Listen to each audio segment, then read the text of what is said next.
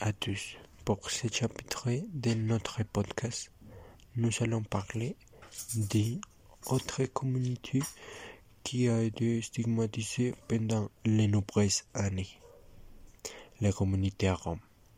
Cette terminaison est utilisée pour désigner l'ensemble des populations présentes en Europe et originaires du nord de l'Inde.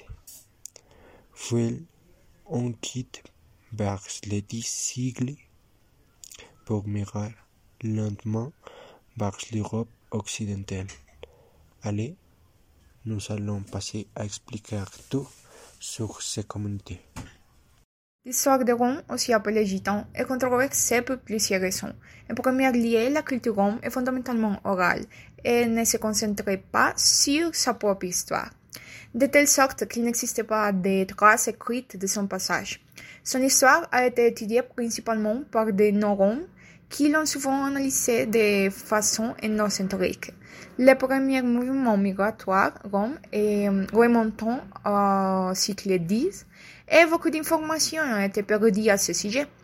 Il est important de signaler que les premiers groupes gitans ayant atteint l'Europe occidentale ont une origine mystérieuse et légendaire. L'autre problème à prendre en compte est que l'appartenance à la communauté gitane elle-même est une question difficile.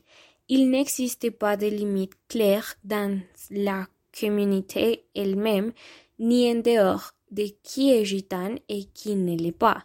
C'est-à-dire que la dénomination gitane peut, selon l'occasion, avoir un sens strictement ethnique, sans considération socio-économique, et à d'autres occasions désigner une personne d'origine humble.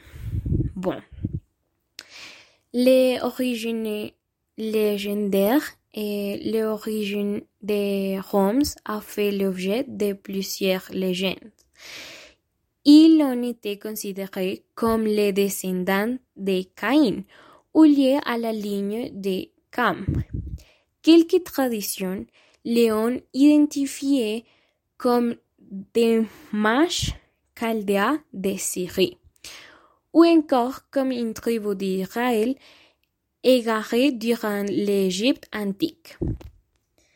Une ancienne légende balkanique en fait les forgerons des clous du Christ, raison pour laquelle ils ont été condamnés à errer à travers le monde, bien qu'il n'y ait aucune preuve de la présence des gitanes au Moyen-Orient à cette époque. D'autres traditions attribuent leur origine à l'Inde. Le droit de voter des femmes est devenu un des premiers combats féministes.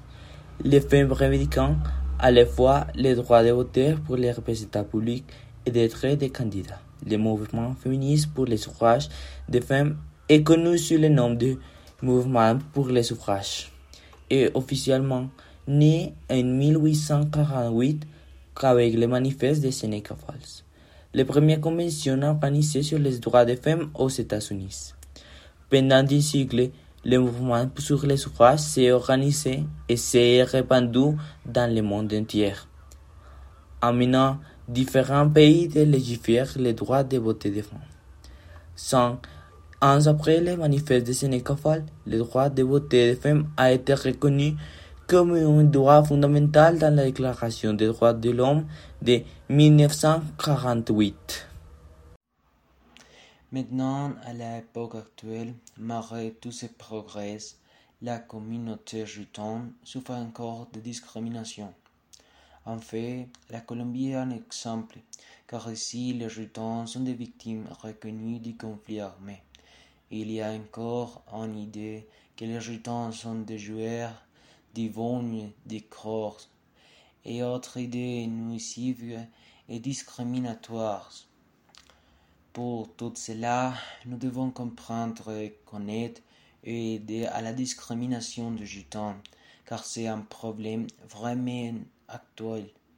Et nous risquons d'y perdre tout l'héritage et la tradition de ce peuple ancien nous laissé. Car la mondialisation, la croissance urbaine et notre discrimination peut mettre fin à ces cultures.